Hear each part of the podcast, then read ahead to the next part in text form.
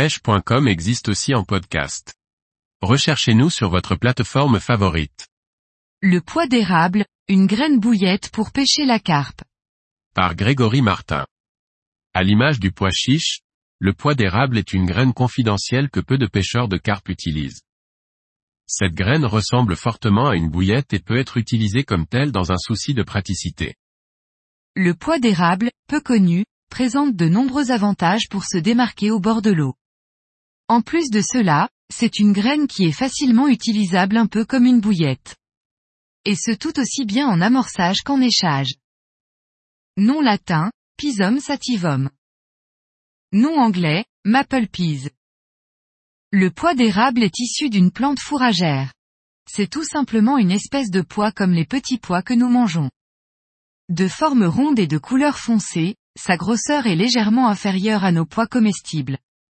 Il est essentiellement cultivé en Amérique du Nord, Canada.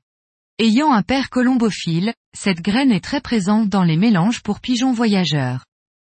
Son origine viendrait du nord-ouest de l'Asie.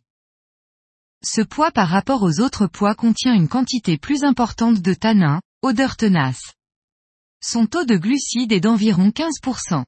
Le taux de protéines est quant à lui inférieur à 10%. Le trempage doit être de 24 heures environ. Du sucre peut être rajouté à l'eau de cuisson ce qui accélérera la fermentation si vous le souhaitez.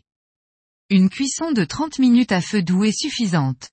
Ensuite, il faudra patienter trois jours environ pour une bonne fermentation.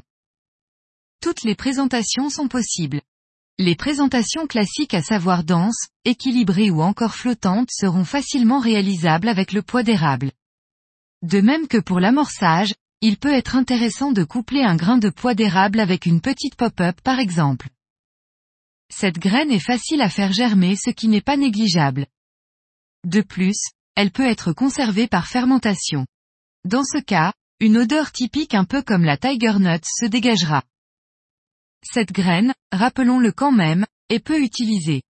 Ce qui peut permettre de se démarquer des autres pêcheurs. Également, de par sa forme, sa résistance suffisante et sa densité, il sera aisé d'amorcer du bord, même employé pur en utilisant une fronde ou un lance-bouillette.